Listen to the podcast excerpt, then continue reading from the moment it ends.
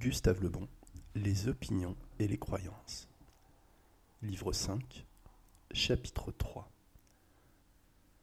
Pourquoi les opinions diffèrent et pourquoi la raison ne suffit pas à les rectifier? Sous-titre 1. Différence de mentalité créant des différences d'opinion. Sur tous les sujets où une démonstration scientifique rigoureuse est impossible, les divergences d'opinion surgissent innombrables. Basées principalement sur des éléments affectifs ou mystiques, elles dépendent uniquement de réactions individuelles que le milieu, le caractère, l'éducation, l'intérêt, etc. modifient sans cesse. Mais ces variations laissent cependant subsister des orientations générales poussant toujours les mêmes individus vers certains groupes d'opinion, d'où dérivent ces pôles d'orientation divers? On le découvre en constatant qu'un peuple n'est pas seulement formé d'individus, différenciés par l'éducation, le caractère, etc., mais surtout par des héritages ancestraux dissemblables. À ses débuts, une société se compose d'êtres peu différenciés. Ils n'ont guère d'autre mentalité que celle de leur tribu. Les facteurs d'évolution et de sélection agissant bientôt, les individus se séparent graduellement. Alors que les uns progressent très vite, les autres avancent d'une marche inégale et restent à des étapes différentes de la même route. Il en résulte qu'à une certaine période de son évolution, une société contient des représentants de toutes les phases qu'elle a successivement franchies. La mentalité de chacun d'eux ne dépassant pas celle de l'époque qu'il synthétise, ne saurait s'adapter à une autre période. En perfectionnant les hommes, la civilisation ne les a donc pas transformés également. Loin de marcher vers l'égalité comme nos illusions démocratiques actuelles tâchent de le persuader, ils tendent au contraire vers une inégalité croissante. L'égalité, qui fut la loi des premiers âges, ne saurait être celle du présent, et moins encore celle de l'avenir. Donc, par le seul fait de son ascension progressive, la civilisation a réalisé l'œuvre d'un magicien ressuscitant au même moment, sur le même sol, des hommes des cavernes, des seigneurs féodaux, des artistes de la Renaissance, des ouvriers et des savants modernes. Que peuvent avoir de commun les éléments du peuple formés d'un mélange aussi hétérogène Ils arrivent rapidement sans doute à parler en apparence la même langue, mais les mots éveillent en eux des idées, des sentiments, et par conséquent des opinions tout à fait dissemblables. La tâche ardue des gouvernements modernes est de faire vivre, sans trop de désaccords, tous ces héritiers de mentalités si différentes et par conséquent si inégalement adaptés à leur milieu. Inutile de songer à les niveler. Ce n'est possible ni par les institutions, ni par les lois, ni même par l'éducation. Une des grandes erreurs de notre temps est de croire que l'éducation égalise les hommes. Elle les utilise, mais ne les égalise jamais. Nombre de politiciens ou d'universitaires chargés de diplômes possèdent une mentalité de barbare et ne peuvent donc avoir pour guide dans la vie qu'une âme de barbare. Sur ces mentalités très différentes, agiront fort inégalement les rectificateurs d'opinion dont nous allons examiner maintenant la valeur. Sous-titre 2. Les éléments de rectification des opinions. Les opinions n'ont pas généralement la fixité des croyances. Elles sont même souvent si mobiles que leur rectification semblerait facile. Or, le contraire s'observe. Les deux méthodes de rectification des opinions se présentant tout d'abord à l'esprit sont la raison et l'expérience. Sur la croyance solidement constituée, le rôle de la raison, nous le savons, est nul. Nous allons voir maintenant que si elle s'exerce parfois sur les opinions ordinaires, son action, sauf naturellement en matière scientifique, est bien faible.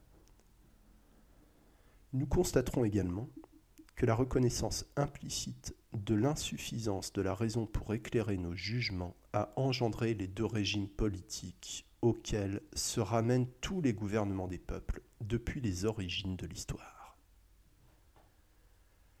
Mais si la raison est insuffisante à rectifier nos opinions, que reste-t-il alors pour discerner la vérité dans une foule de questions morales, politiques et sociales?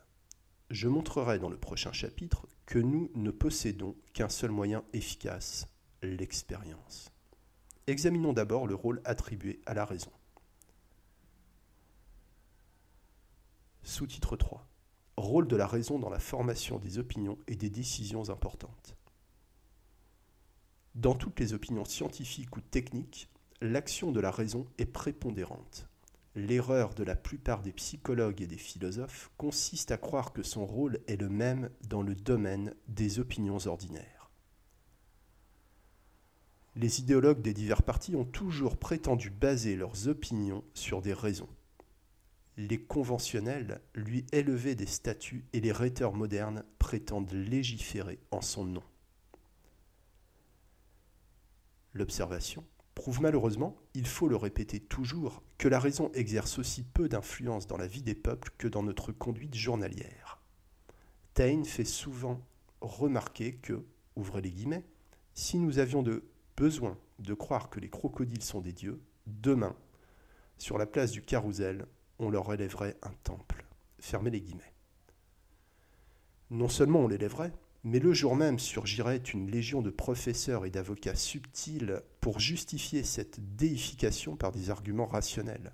La raison s'est constamment mise avec obéissance au service de nos impulsions affectives et mystiques les moins défendables.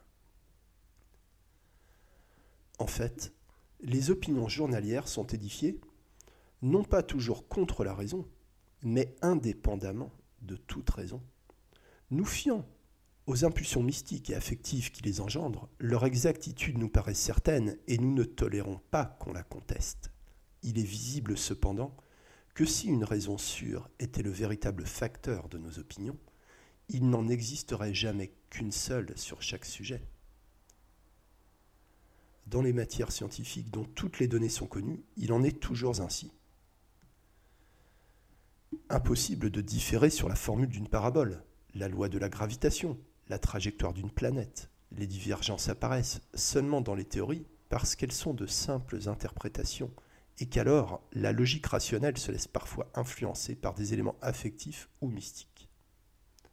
Dès que l'on s'écarte de la science pure, c'est-à-dire qu'on passe du domaine de la connaissance dans celui de la croyance, la divergence des opinions sur tous les sujets devient au contraire une loi constante. Elle se manifeste même sur ce où la raison seule, semblerait-il, devrait parler. Les décisions juridiques, par exemple. Nous allons utiliser ces cas typiques pour montrer combien il est difficile à la logique rationnelle de se soustraire aux influences affectives et mystiques. Établissons d'abord une classification entre elles, les hommes appelés à en juger d'autres. Au plus bas échelon, se trouvent les esprits dont l'opinion se forme uniquement sous l'action de la logique affective. Les échelons les plus élevés seront composés de mentalités presque exclusivement influençables par les arguments de la logique rationnelle. À la première des catégories précédentes appartiennent les jurés de cour d'assises. Par leur nombre, ils constituent des foules et en possèdent les caractères les arguments rationnels exercent donc peu de prise sur eux. On oriente leurs convictions en agissant sur leurs sentiments. Une femme coupable d'un crime grave, mais tourée d'enfants en pleurs, réclamant leur mère, est assurée de l'indulgence.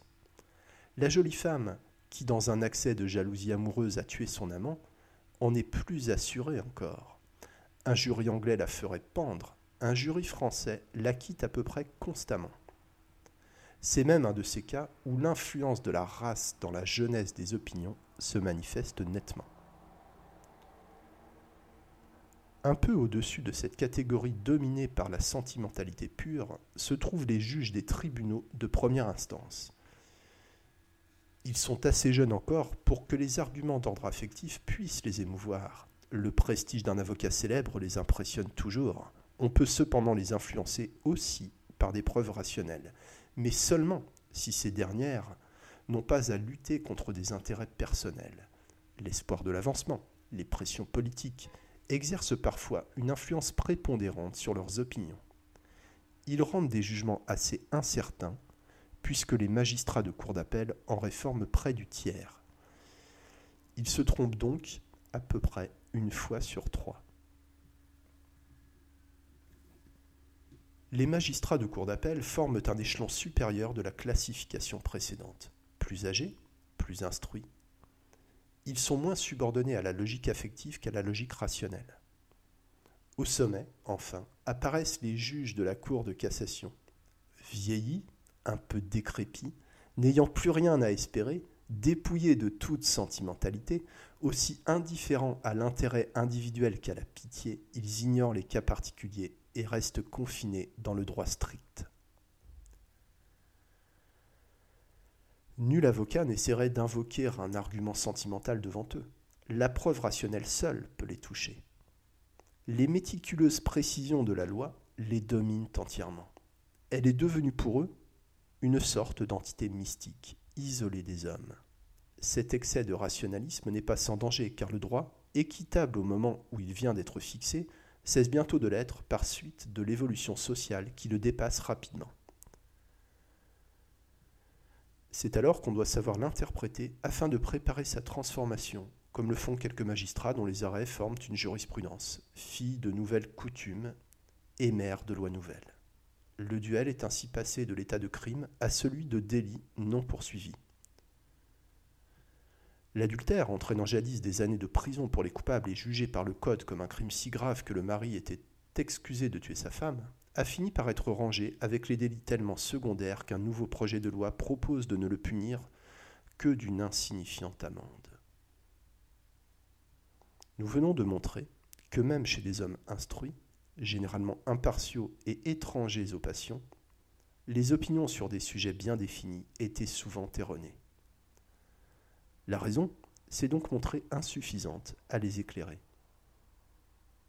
Si au lieu de ces hommes choisis, nous considérions des réunions telles que les assemblées parlementaires, dont les membres sont le plus souvent dominés par des intérêts individuels, des théories préconçues et des passions politiques, nous constaterions que le rôle de la raison dans leurs décisions est à peu près nul.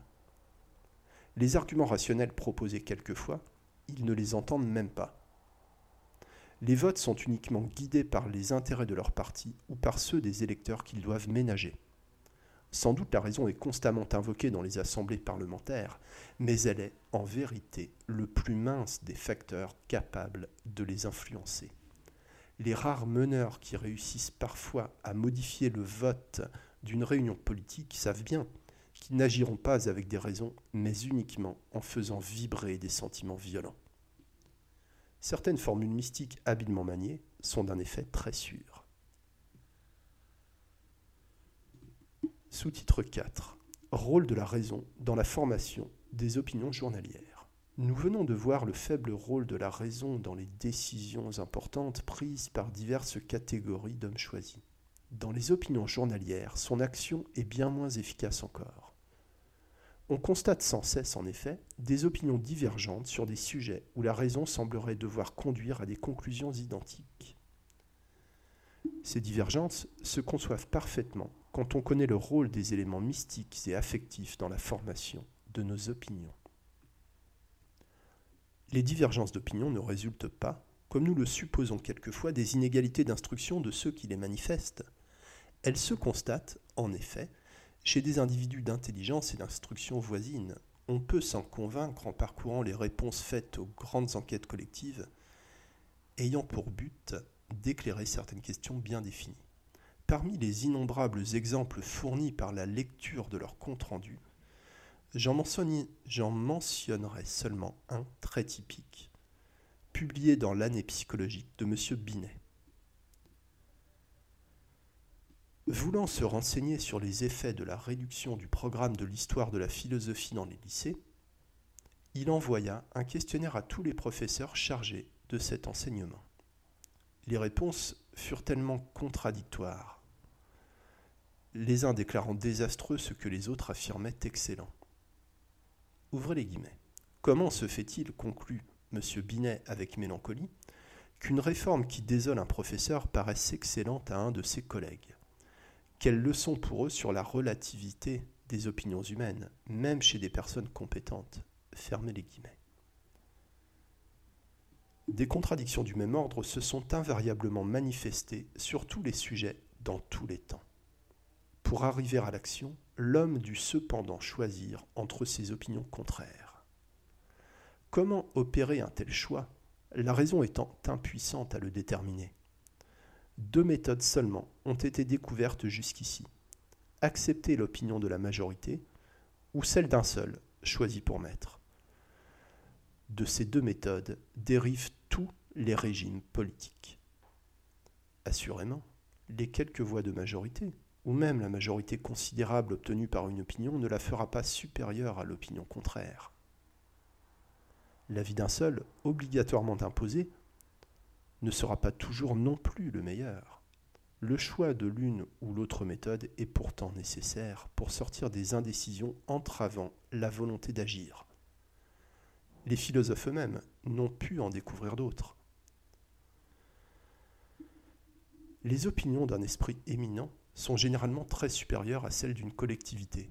Mais si l'esprit n'est pas éminent, ces décisions pourront être fort dangereuses. L'histoire de l'Allemagne et de la France depuis 50 ans fournit de nombreuses preuves des avantages et des inconvénients de ces deux méthodes, la tyrannie individuelle et la tyrannie collective.